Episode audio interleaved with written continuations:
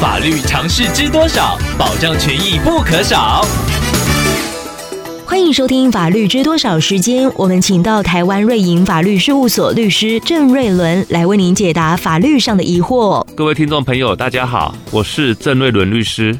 郑律师您好，听众朋友咔咔透过官网留言板想要请问您，他在一间公司上班，不过因为防疫的关系，公司启动异地办公，听众被调到分公司工作。事后咨询人事室，对方表示异地办公不算是出差，所以无法申报差旅费。想要请问郑律师，异地办公是否算是另类调职呢？可以申请交通补助吗？我们劳基法是有规定。调动工作地点过远，雇主应该给予必要的协助。最常见的方式就是公司给付差旅费给劳工。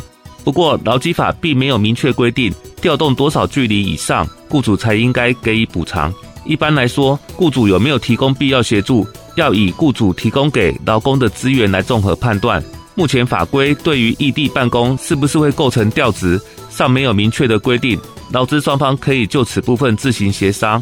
按照过去司法实务的见解，跨县市的调动会被认为雇主要补偿通勤成本，所以律师也建议听众朋友或许可以采就业保护法中的三十公里的标准来与雇主协商差旅费。